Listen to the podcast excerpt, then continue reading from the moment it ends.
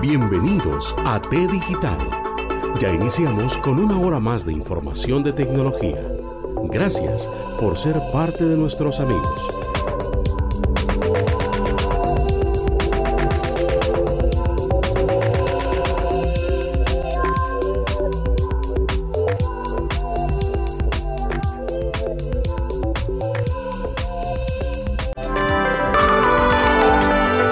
Editorial Alfa Omega con los mejores textos en ámbitos profesionales, libros de programación, seguridad informática, auditoría de sistemas, sistemas operativos y otras disciplinas.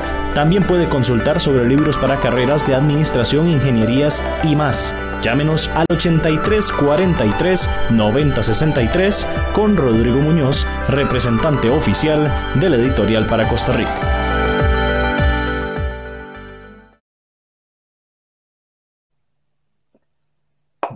Buenas tardes, buenas noches. Eh, antes de empezar con el episodio de hoy, les quiero comentar que como ustedes pueden ver en este momento en el video, tenemos una lista de todas las entrevistas TICS, es decir, donde nos tomamos un té con aquellos colegas, ingenieros, ingenieras, que, nos hablan de su carrera, nos hablan de, temas de actualidad eh, y es muy importante que ustedes vayan y revivan. La primera entrevista que tenemos haya sido con don Ignacio, la segunda entrevista que ustedes pueden encontrar es con Sakima.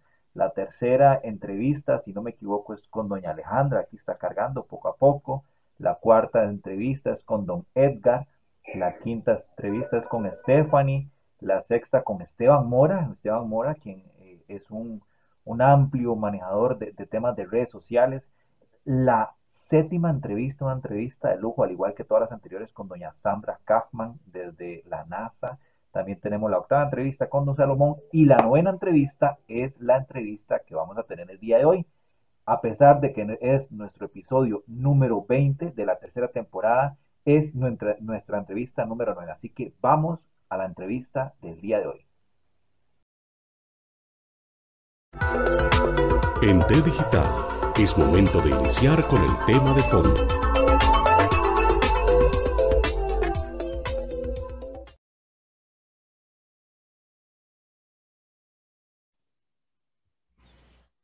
Buenos días, buenas tardes, buenas noches. Es curioso iniciar siempre con este saludo porque un día he estado recorriendo algunos videos en YouTube y no soy la única persona que inicia así, entonces voy a tener que cambiarlo. Buenos días, buenas noches. Ana, bienvenida. Qué gusto tenerte acá en el podcast. Muchas gracias, Randy, por invitarme. Más bien, este, encantada de participar en tu programa. No, gracias. ¿Quién es Ana? Ana, tenemos, es una colega informática que además Está certificada CCNA, también certificada ITIL Foundation en IT Service Management. Eh, y además es compañera de la maestría que estamos llevando sobre ciencias de la educación con énfasis en docencia. Ana, qué bueno de verdad poder conversar con vos. Es un placer, Randy. Eh, como le decía, eh, cuando usted me invitó, yo no tengo experiencia en docencia, pero mi enfoque es eventualmente poder insertarme en esta área y ese es el propósito de estar en la maestría, ¿verdad? Perfecto. A ver, cuéntanos un poquito más eh, en qué tiene experiencia Ana Vega. ¿Quién es Ana? Bueno, te cuento. Eh, estoy muy orgullosa porque yo soy, hablando de educación, producto de la educación pública, ¿verdad? Que este, en la maestría hablamos mucho de estos temas sobre la educación pública, la educación privada y sus diferencias, ¿verdad? En la actualidad, pero siento que soy de esa generación afortunada de la educación pública, em, eh, tanto escuela como colegio. Me especialicé en ingeniería de sistemas en la UAN, que es una universidad privada desde que salí básicamente del colegio, casi que comencé a trabajar en la Universidad de Costa Rica, entonces este, allí la parte académica es bastante fuerte, se aprende mucho en muchas áreas, ¿verdad? Tanto de aspectos administrativos, académicos, de investigación. Entonces, eh, todas estas áreas están enriquecidas de alguna u otra forma, ¿verdad? Permeadas por la Universidad de Costa Rica, de lo cual me siento muy orgullosa de trabajar para esa institución. Perfecto, Ana. Em, Perdón, dime. No, eh, te iba a comentar que eh, soy CSNA de la universidad también y que esto es eh, una parte importante para mí en lo que en mi trabajo habitual de, de, la universidad, ¿verdad? Entonces, este es un área fuerte, igual que lo de eh, la certificación de ITIL es muy importante porque nosotros nos debemos al usuario, este, a los procesos, ¿verdad? Y es muy importante tener todas estas áreas, además del bachillerato de ingeniería de sistemas, ¿verdad? Básicamente es eso. Claro. Ana, hoy, hoy en día estamos en un momento importante y te voy a, a decir cuál es mi punto de vista. La pandemia nos puso de cara a aplicar sí o sí las tecnologías pero también nos puso de cara que como país tenemos una endeble tarea que, que, tenemos que solventar, ¿verdad? Tenemos que trabajar en ella, más en educación. ¿Qué opinas? Eso es así, Randy. Yo siento que la pandemia, me parece, ha, ha sido una bendición de, de, toda la parte negativa, porque ha obligado a traer a la gente a este proceso, ¿verdad? Que estamos bastante, pues, rezagados y esa es una realidad que tenemos que afrontar y nos puso a todos a trabajar este, a resolver esas deficiencias, ¿verdad? Es un camino largo, pero hacía falta un impulso. Es desafortunado, ¿verdad? La pandemia y todo lo que ha pasado, pero ese era tal vez el detonante que se necesitaba para que se tomaran las medidas a comenzar a trabajar realmente este, en la educación virtual, en la alfabetización digital porque en eso desafortunadamente estamos pues bastante rezagados. Nos hemos dado cuenta en la mayoría, gracias a la instrucción de muy buenos profesores, para mi gusto, eh, que hay brechas muy grandes, de verdad, que incluso hay brechas en términos territoriales, hay brechas en términos de conectividad. Nosotros tenemos algunos compañeros que, que han topado con esos inconvenientes. Así es, bueno, la brecha digital, ¿verdad? Eh, se puede ver desde varias aristas, además de aquella desigualdad en acceso en Internet, tiene que ver con el uso de las tecnologías, ¿verdad? Muy bien. El acceso a las tecnologías, en los equipos como tales, y una cosa muy importante, la calidad de, del Internet, ¿verdad? No solo tiene que ver con que yo tenga una conexión, porque mucha gente dirá, bueno, todo el mundo tiene un celular, pero eso no implica que usted tenga la capacidad de datos para poder este, enfrentar una clase de una hora, de 45 minutos. Entonces, estas aristas son las que creo que la educación del país se ha visto eh, eh, afectada en, muchas maneras, ¿verdad? Inclusive un punto muy importante es el uso de, las tecnologías. Y no solo desde el vista este, de estudiantes, sino inclusive desde los docentes, ¿verdad? Eso te iba a decir y, te iba a comentar eso, que como los docentes, a ver, yo, yo tengo una mamá que, que es docente, terapista de lenguaje, y se enfrenta a una situación bastante interesante, porque ella, aparte que bueno, ya es un poquito mayor, eh, se, ella, la clase era de, uno a uno, y de cómo enseñarle a hablar al chico, entonces ahora pasar a la virtualidad se le complica mucho. Eh, y ahí es donde los profesores también presentan una brecha, ¿verdad? Que no estaban capacitados y nos hemos dado cuenta de eso en la maestría. Eso es un tema muy importante, especialmente porque eh, la brecha generacional hace que eh, ciertas personas tengan aún mayor dificultad para aprender el uso de las tecnologías, ¿verdad? El uso de ciertos programas o inclusive pasar este, sus técnicas a la virtualidad, ¿verdad? Como el ejemplo que, estás dando, eh, que no es fácil, ¿verdad? Adaptar esas cosas y este, hay personas que necesitan un mayor acompañamiento. Creo que ese es un punto que se debe solventar en todas las áreas porque este, no todos tienen las competencias necesarias para poder este, hacer su trabajo eh, de forma virtual, afrontar el teletrabajo.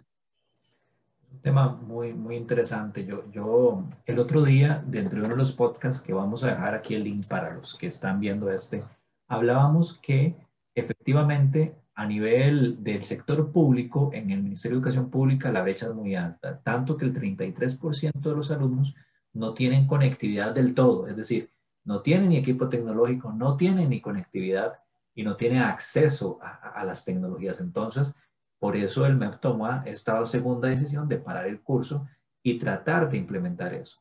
Pero más allá de eso, eh, ya hablamos que los profesores tienen que capacitarse también tenemos que tomar en cuenta el reto y cómo podemos aportar nosotros, porque nosotros, bueno, tenemos la dicha de estarnos formando, pero cómo, cuál puede ser nuestro granito de arena para ellos. ¿Qué, qué podemos hacer, Ana? Eso es parte de, de la maestría, ¿verdad? Eh, poder colaborar este, con los compañeros docentes y eventualmente, bueno, mi meta con los estudiantes, eh, inclusive con aquella población mayor, ¿verdad? Que tal vez cuando uno piensa en educación piensa en gente joven, sí. pero este, el proceso educativo no se termina, ¿verdad? La formación nunca eh, para. Necesitamos también que las personas adultas formen parte de ese proceso de, de enseñanza de las este, eh, enseñanzas digitales, que ellos eh, también tengan estas competencias. Esto creo que eh, muchos de nuestros colegas deberíamos de, enfocarnos en eso, ¿verdad? De apoyar en el crecimiento a nuestra sociedad en esas áreas. Que yo, entonces ahí viene un, tema que, que, hemos estudiado bastante y que creo que los profesores nos han reforzado, que es el tema de la inclusión, ¿verdad? Ya sabemos que hay brechas digitales, ya sabemos que que existen problemas, pero el tema de la inclusión, en donde tenemos que tomar en cuenta lo que vos mencionaste, la edad. Para que ellos se puedan adecuar a las tecnologías y la pandemia particularmente, o este momento nos dijo, mira, este, hay problemas graves y la inclusión tiene que ser un factor que tienen que tomar en cuenta para que, para que el país avance. Eso es definitivamente este, necesario algunas veces pensamos que la, inclusión desde diferentes, eh, desde perspectivas muy simples, ¿verdad? Y, este, y damos por hecho de que las personas, inclusive algo tan sencillo, saben mandar un correo electrónico, saben qué es un navegador. Hay muchas personas que no conocen estos lenguajes, entonces, si uno está colaborando con una persona, hay uno, tenemos que comenzar desde lo básico, desde el lenguaje básico este, de las tecnologías y algunas veces damos por sentado de que las personas este, manejan estos detalles que para nosotros tal vez pueden ser pequeños, pero para ellos son bastante grandes. Y estamos hablando de niños, adolescentes, personas mayores, ¿verdad? Ana, cuando vos estudiaste sistemas y ahora que estás con el tema de la maestría educativa, ¿qué te motivó para, para llegar a esa combinación interesante, porque yo te confieso, digamos, en mi caso, a mí siempre me ha gustado la educación, yo quisiera dedicarme a eso 100%, pero vos trabajando en el área de, TI, eh, ¿qué te motiva, digamos, para, para ligarlo con esta nueva carrera? La motivación inició, ¿verdad? Eh, en un proceso de capacitación para compañeros este, técnicos que ellos hacen mucho trabajo de campo, muchos trabajos manuales y resulta ser de que estos trabajos manuales eh, dan datos que ellos los llevaban en papel, ¿verdad? Todas nuestras áreas pasan este, o se pretenden pasar a la, al área digital y entonces resulta ser este, que ya ellos necesitan usar este, una tableta, usar Excel y este, muchos no tenían conocimiento en, eh, de esta herramienta, ¿verdad? Entonces, era un grupo de personas eh, jóvenes hasta personas de ya bastante edad, ¿verdad? Que tienen muchos años de trabajar para la universidad, que no estaban en contacto con esto y entonces los capacité en esta área y este me pareció muy interesante darles ese, ese insumo, ¿verdad? Este, que además eh, fue como muy gratificante ver este, uno, que ellos aprendieran y dos, que ellos eh, verbalmente decían, ah, muchas gracias porque ahora sí puedo. Entonces, eso es, no sé, como que dije yo, ah, qué bonito, ¿verdad? Este, poder aportar conocimientos que uno tiene, ¿verdad? Que uno da por sentado este, a otras personas. A mí particularmente, yo creo que, que dentro del, del, currículum de la carrera de sistemas debería estar una parte de, o un curso de didáctica, un curso de enseñanza, porque cuando yo me gradué, este, yo salí y empecé a dar clases y me decía un profesor, es curioso, nosotros los ingenieros de sistemas tenemos el conocimiento técnico, tenemos, sabemos cómo hacer las cosas, sabemos cómo desarrollar, pero no sabemos cómo enseñar. A mí realmente me ha ayudado bastante. El saber cómo enseñar es... Qué interesante eso. Claro. Randy, no sé si te pasó durante la carrera, que inclusive tuvimos docentes eh, que nosotros sabíamos que se desarrollaban perfectamente en su área, gente reconocida, y, y, en clase uno decía, ¿verdad? Que ya uno sentía que, que en, no, lograban transmitir lo que ellos, eh, uno, no. Sé si te pasó también. Sí, sí, me pasó muchas veces. Y, y es lo que pasa, ¿verdad? Pa, casi para toda la mayoría de carreras técnicas, porque no nos preparamos para educar, para transmitir conocimientos, ¿verdad?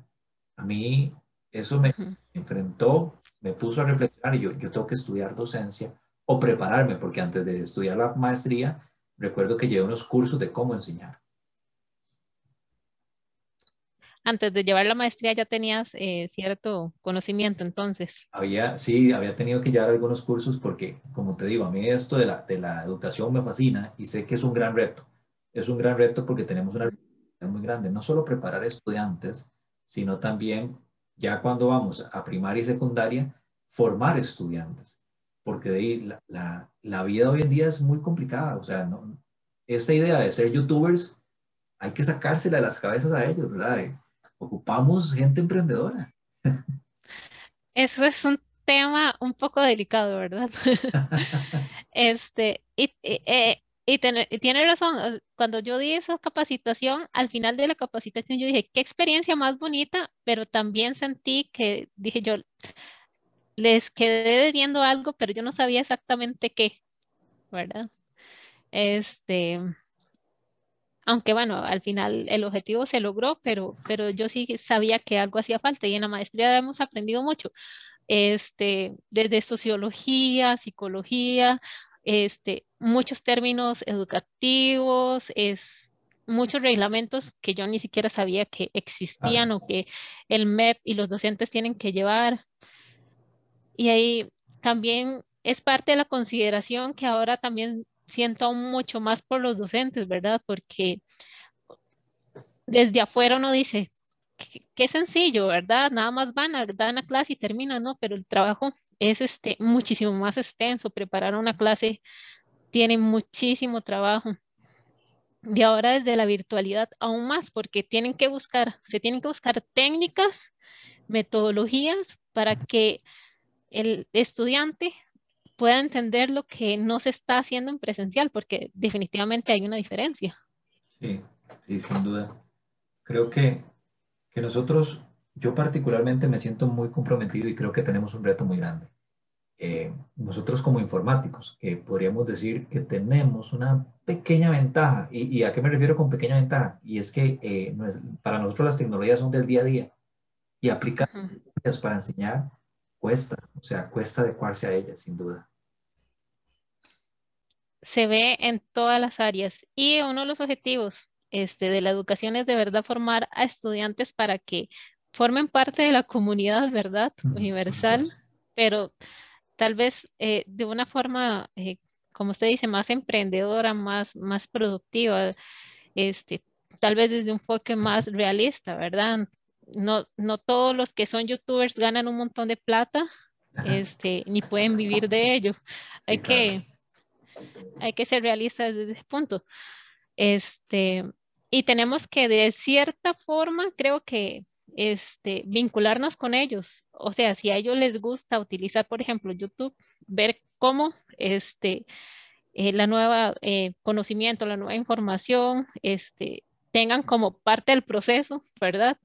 o un video en YouTube y entonces ya eso va a ser una motivación extra para que ellos quieran aprender o desarrollar algo más o mostrar algo, pero no que ese sea el fin único, solo una parte de la motivación. Entonces, como este, docentes o, como futuros docentes o como docentes en su caso, se pueden utilizar esas eh, eh, motivaciones para que el estudiante pueda este, eh, eh, aprender, ¿verdad?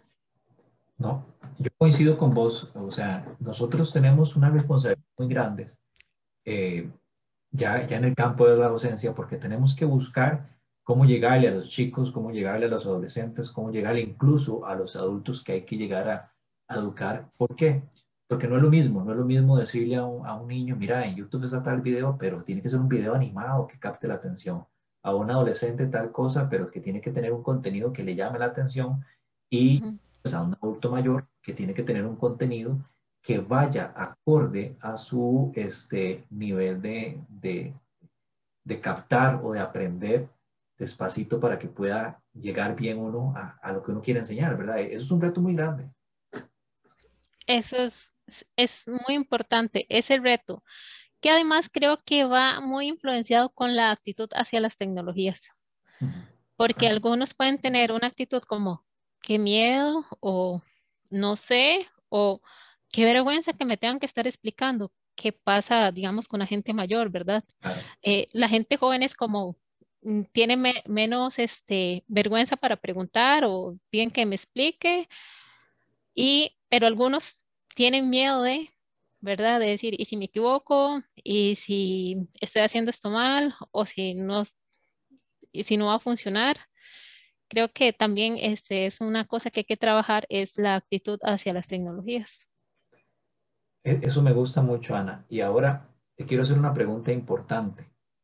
Ok, espero que hayas visto los podcasts, y no te veo ahí, pero sé que, que sabes cómo está el contexto actual en el país. Tenemos un reto muy grande. ¿Cómo podemos abordar ese reto tan grande que tenemos? ¿A qué me refiero? El tema de la, porque no tenemos enseñanza virtual, sino tenemos enseñanza a distancia apoyada con las tecnologías. Pero ¿qué vamos a hacer ahora que tenemos un poquito más de conocimiento y que nos han enseñado los profes en, en la maestría? ¿Cuál es nuestro reto o qué le podemos decir a los educadores que van a ver esto en lo que se tienen que preparar? qué pregunta más difícil, ¿verdad? Eh, porque creo que no, la respuesta no es sencilla para todos, ni para todos va a tener la misma este, solución. Muy bien. Pero definitivamente sería, este, docentes, lo que ustedes saben, lo saben muy bien, ¿verdad?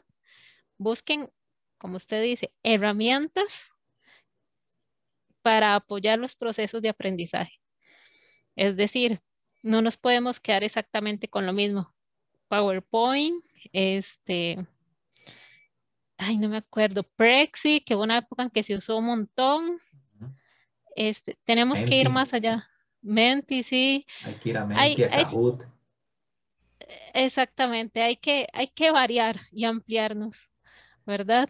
Este, creo que eso sería como lo más importante. ¿Y por qué digo que el abordaje es diferente para cada uno? Porque también como existen este, formas en que los estudiantes aprenden, hay distintas formas en que los estudiantes, eh, docentes también enseñan, ¿verdad? Entonces, lo, sería eso, explorar herramientas eh, que, les, que, que nos ayuden a los abordajes de los contenidos. Ahora, como informáticos, hay un curso que a mí me gusta mucho que se llama ética profesional y particularmente hay un término muy bonito ahora que es ética digital. Como informáticos tenemos un reto todavía más grande y es guiar a la población o guiar a sus profesores en el uso correcto de las tecnologías. ¿Qué pensás de ese tema? ¿Cómo, cómo ves el tema de la ética digital en este momento? Siento que es un tema que todavía está eh, muy flojo en todas las áreas. Porque no tenemos tanta legislación al respecto, empezando por ahí. Lo segundo es que eh, las personas eh, consideran que el uso de la información no es tan importante.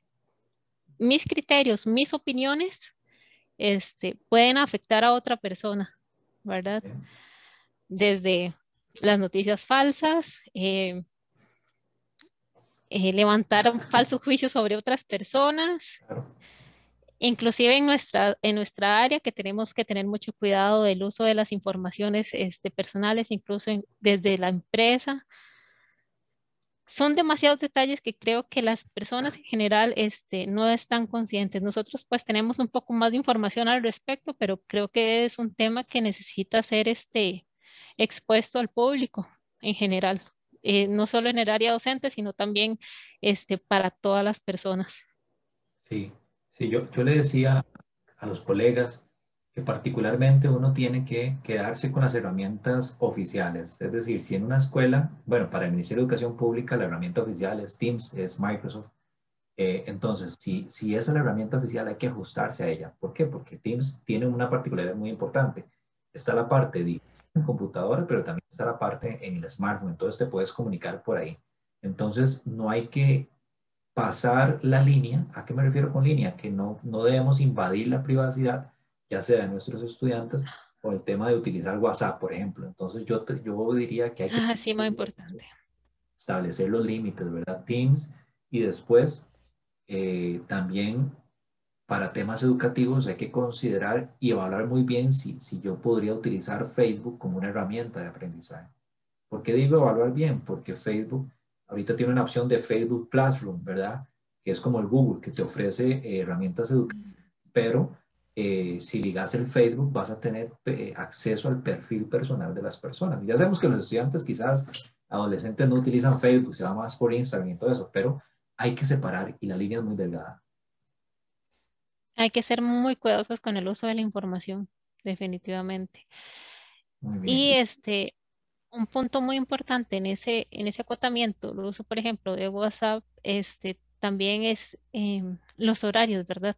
Algunas veces extralimitamos el uso de esto, inclusive a nivel de empresa, y puede, esto puede provocar un agotamiento. Ya de por sí los estudiantes, ¿verdad? Que están haciendo sus auto, sus guías en casa y que se conectan a llevar las clases virtuales, este, ya ellos sienten una presión, ¿verdad? Que dicen, no, es que tengo que mandar este trabajo, mandar esto otro.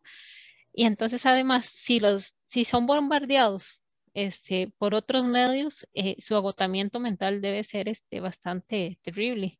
Entonces, sí es algo en que en general debemos de tener cuidado. Bien. Ana, a pesar de que somos tecnólogos, yo, yo creo que alguna vez lo comenté en algún curso, eh, me parece que, que en este contexto actual, hemos desaprovechado una herramienta que hace muchos años fue parte de la tecnología, pero que hoy la gente quizás no le da la importancia.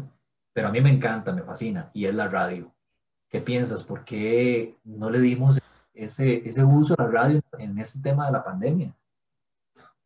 No sé, pero ahora que usted lo menciona, la radio es un medio increíble. Llega ah. definitivamente a cualquier lugar, ¿verdad?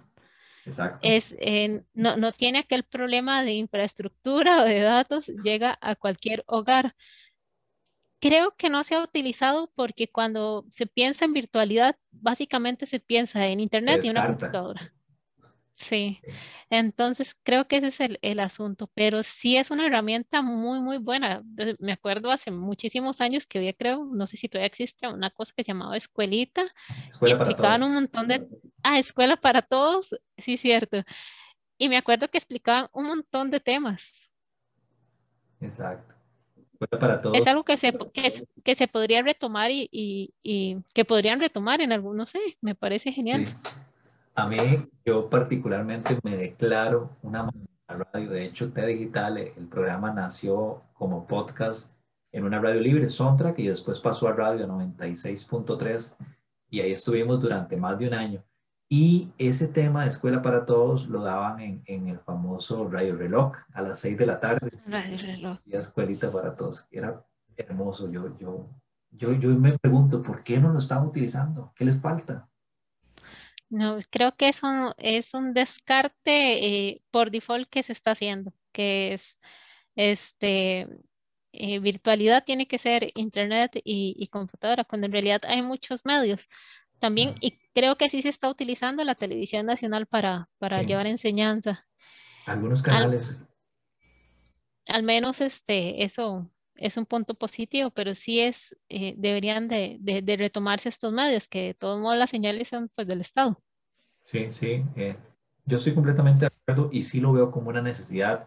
De hecho, si, si aquí nos está viendo algún, algún personero del MEP, los insto a que de verdad hagan acuerdos, porque sabemos que existe el ICER, que es el Instituto de, de Enseñanza Radiofónica, pero este, no, no le han dado la importancia o no, le da, no lo han utilizado como herramienta para llegar a, de, a ese 33% que hace falta, ¿verdad? Que me parece importante.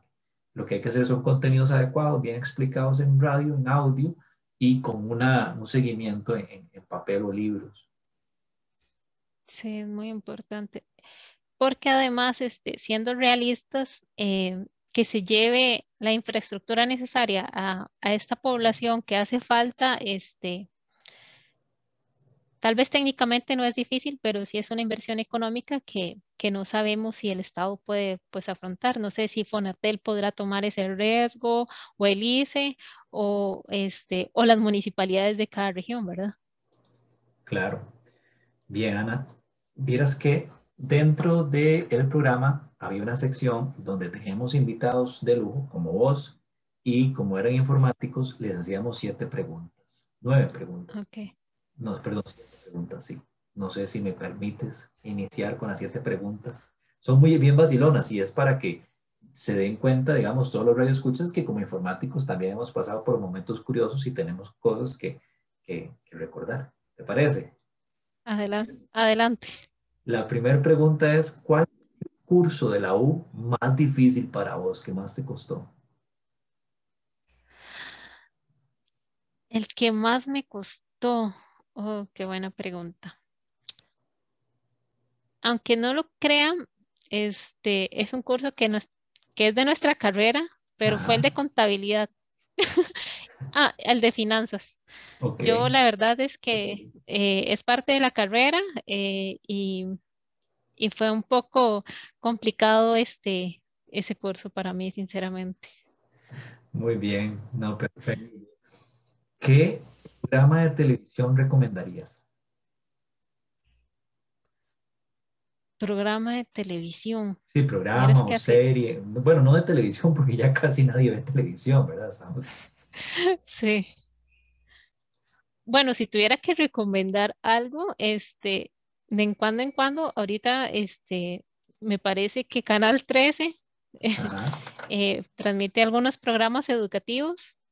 Eh, si no me equivoco, por ahí pasa DW, que es de documentales, me parece súper informativo.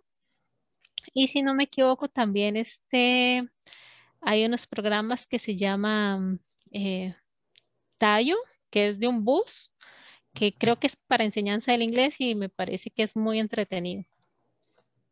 Okay. De hecho, de DW yo tengo un dispositivo, un Roku, y en el Roku lo que tengo instalado es un canal de EW. A mí me encantan esos documentales y mi esposa también pasa viendo. Es increíble porque este, aunque son eh, alemanes, ¿verdad? Ellos se dan la tarea de, traducirlos al español. TeNtonces, eh, eso es, ese canal en particular está en YouTube también, eh, me parece fantástico. Ok, la siguiente pregunta que teníamos era, una frase célebre que siempre tengas presente. Y una frase célebre puede ser de una persona famosa o incluso yo a veces le decía a los invitados, bueno, una frase célebre que le haya dicho su familiar o un familiar, eh, su mamá o su papá, cualquier persona, una frase célebre para vos. Ay, Randy. No recuerdo ninguna frase célebre. Una que te haya dicho algún familiar o algún conocido. Verás que es que es, soy algo como el, como el chavo, eh, como el, Chapulín Colorado, que él trataba de decir un refrán, pero nunca lo decía bien. Pero eh, mi frase favorita es algo así como, eh, lo que eres delante de Dios, eso es lo que eres. Muy bien, buenísima, sí, buenísima. A mí me encanta la espiritualidad y soy muy creyente y, y me gustó esa frase un libro o un texto de la carrera que nunca olvidaras, digamos, un texto de la carrera que dices, pucha, ese libro. El libro de Java, que de hecho todavía lo conservo. El de Dave. Era una, era una enciclopedia, sí. Muy bien, así a mí, yo también lo tengo por ahí y, y, me parece que es genial. A propósito, ahorita, digamos, el libro de Java que uso para dar clases es el de Alfa y Omega, muy bueno que lo distribuye Rodrigo Muñoz.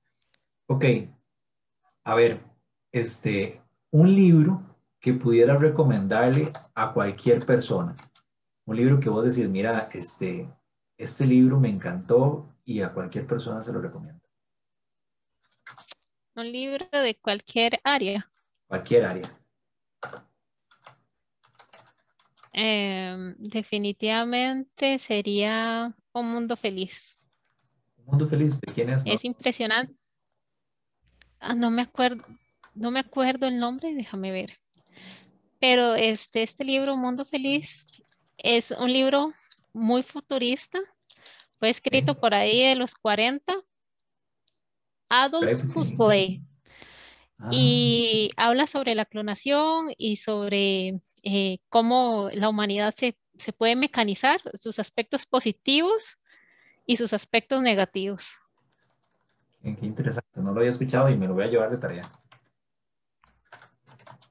Un tema, la siguiente, nos faltan solo dos. Un tema que le recomendarías a cualquier persona que es importante que vaya a estudiar en este momento. Eh, ojalá tecnológico.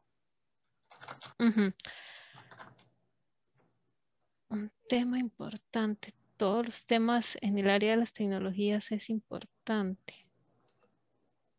Déjame pensar un segundo. Si están interesados realmente, por ejemplo, especializarse en, en programación, por ejemplo, les recomendaría que aprendan bases de datos, porque siempre he creído que las bases de datos es el corazón de los programas. Si no entendemos qué es lo que está sucediendo allá atrás, eh, detrás del código, siento que la parte de análisis y la parte de lógica se puede perder entonces, que de hecho es una eh, eh, tal vez eh, deficiencia que he visto en los estudiantes que nos llegan para hacer prácticas de colegios. sus, sus, conocimientos de base, de base de datos es básicamente nulo o muy poca. Entonces, aunque sea que los este, se pongan este, a hacer este, a trabajar en HTML, si ellos no saben qué hay allá atrás, este, siento que, que, están como perdidos. Entonces, son afortunados cuando llegan con nosotros porque los capacitamos en ciertas este, áreas para que ellos puedan trabajar. Pero si a ellos les enseñaran esas pequeñas cosas o esos fundamentos eh, en, en los colegios técnicos, creo que su formación sería aún más fuerte. No he revisado este, su, su currícula para ver si bases de datos está dentro de su programa, pero me parece que, que, que es un tema sumamente importante. No, de, de, hecho, coincido con vos y, y, no lo había visto. Es, esa idea que acabas de plantear no lo había visto desde ese punto de vista, que las bases de datos es el corazón de todo software. Y efectivamente, si tenemos una base de datos bien configurada, incluso me da pie para ir a este, a poder practicar Machine Learning, a poder practicar analista de datos y que la base de datos no tenga que sufrir muchas modificaciones, ¿verdad? Exactamente. Eso me parece formidable.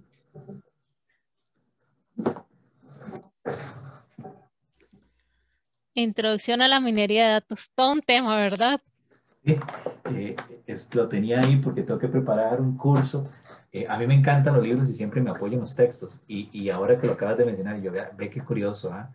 ahorita que estoy trabajando en eso, eh, no le había visto ese, ese detalle. Efectivamente, es el corazón de los sistemas. Sí, eh, siempre, de hecho creo que la primera vez que lo digo en voz alta, pero si una base de datos está bien configurada y yo entiendo qué es lo que hay este, a la hora de hacer código, a la hora de yo ya sentarme a programar, este, todo va a funcionar de forma más eh, fluida, porque si no hay que comenzar a hacer remiendos para, para poder obtener la información que necesito. Sí, sí, sí, efectivamente. Y es que hoy, hoy en día, por eso, digamos, Microsoft es tan importante porque te subió el Azure y el Azure te da la opción de que puedas tener tus bases de datos ahí y practicar analítica de, la, de datos y y Machine Learning con todo ese montón de información. Y hoy, razón por la cual Facebook y Google valen lo que valen, ¿verdad? Porque tienen muchísima información dentro de su base de datos. Exactamente. Básicamente tienen nuestra vida ahí. Ok, tema que deseas estudiar, que recomiendas estudiar, entonces bases de datos. Déjame buscar la séptima pregunta. Eh, ya pasamos por curso, es que no la dije en orden, curso que más te costó de la carrera, ¿verdad? Ya mencionaste era finanzas, el programa, los de la frase Tal vez las personas, se preguntarán que por qué finanzas los llevamos de los de sistemas, pero creo que es muy importante fortalecer todas nuestras áreas y nuestra eh, profesión es apoyar muchas otras profesiones, ¿verdad? A pesar de que puede tener su propio desarrollo, este, nuestra profesión es valiosa porque puede apoyar este, todos los otros áreas del conocimiento.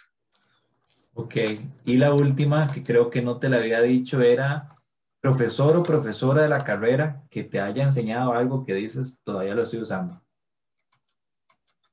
El profesor Rogelio, no recuerdo el apellido del profesor Rogelio, pero él fue el que eh, con el que aprendí a programar, Programa 1.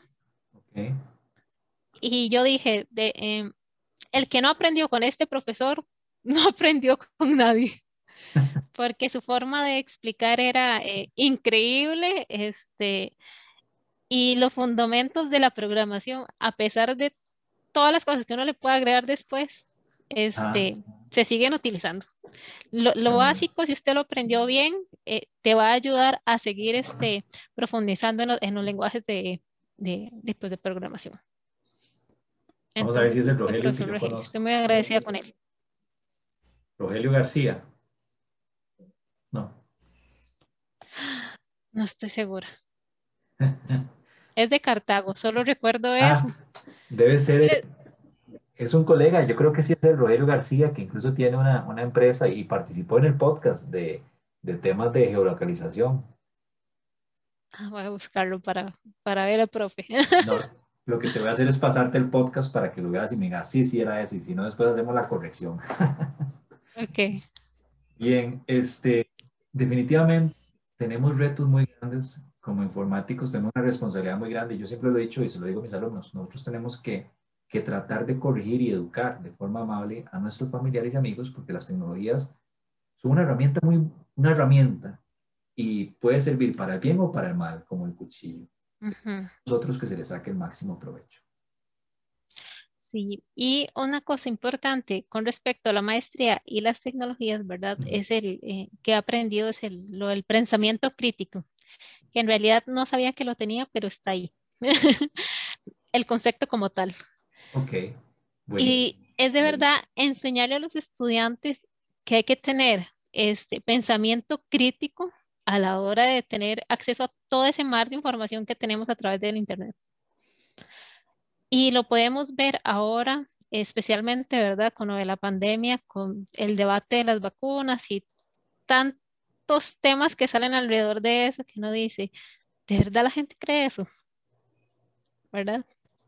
Eh, creo que sí, este, el pensamiento crítico de verdad es algo que, que hay que enseñarle a los estudiantes a discernir qué sí, qué no y, y, qué puedo exponer, ¿verdad? Libremente. Y también volviendo este, al tema legal que, que preguntaste ahora, eh, tiene consecuencias legales también muchas cosas. Buenísimo, ¿no? Comparto 100% eso. Este, hay un meme, una imagen muy curiosa o un chiste. Eh, a mí me gusta mucho decir chistes. En algún momento voy a hacer un monólogo como informediante, pero decía que hay personas que lo único inteligente que tienen es su smartphone. Ojalá que no nos pase. Ojalá que, eso no se materialice. Ojalá que no pase exactamente. Muy cruel, ¿verdad? No tengo que contar. Demasiado. no. no. Agradecerte de verdad por el tiempo. Creo que aprendimos mucho, aprendimos mucho de, de, de Ana Vega, una informática, una ingeniera que actualmente está sacando su maestría en educación este, de verdad, nuevamente gracias por tu tiempo. Muchas gracias por invitarme, Randy. Más bien es un placer eh, conversar con usted siempre. Yo tengo que, antes de darte la palabra para que cierres y, nos recomiendes o digas, no, yo en bien, tengo que recomendar aquí, a veces no se ve, esas son donde está el podcast, en Google Podcast, Apple Podcast, Spotify y ahorita en YouTube que subimos las entrevistas con colegas informáticos. Tenía rato de no hacer una entrevista, pero qué dicha que, que pudimos compartir con vos en, este, en estos casi 40, un poquito más de minutos. Muchísimas gracias, te reitero, por la invitación. Eh, el comentario sería final eh, a todos los que estén interesados en las tecnologías, eh, no tengan miedo, atrévanse, es un área muy bonita, es un mundo este, con diferentes eh, vistas, es un mundo muy interesante. Cuando uno está inmerso en él, eh, los pequeños pasos y los pequeños logros son alegrías este, demasiado grandes y pues Costa Rica es un país que se sustenta en educación, ¿verdad? Para el desarrollo de la movilidad eh, social de las personas y las tecnologías definitivamente es un camino a seguir para aquellos que eh, que quieran crecer, ¿verdad? Y, no me refiero solo al nivel económico o una cosa así, ¿verdad? Porque eh, no, no todos ganan millones, eh, tal vez un, un, concepto erróneo que pueden tener muchos, ¿verdad? Claro. Pero es un campo que genera empleo, es un campo que genera muchas satisfacciones y te da la oportunidad de conocer muchas buenas personas em, creo que en esta área tenemos compañeros, colegas con una calidad humana impresionante. Gracias nuevamente, Ana. Tengo que despedirme y cambiar mi saludo. Entonces voy a decir buenos días, buenas tardes, buenas noches y, como siempre, 100% positivos, que era una frase que usaba hace, hace tiempo, si la había dejado usar. Entonces voy a cerrar con eso. 100% positivos. Gracias. Gracias, chao, nos vemos y, y nuevamente compartan y suscríbanse al canal para que estén atentos de todos los, los podcasts de T Digital. Gracias, Ana. Gracias, Randy. Chao. Esperamos los temas fueran de su agrado. Les deseamos una semana con mucha salud, fuerza y unión con sus seres queridos.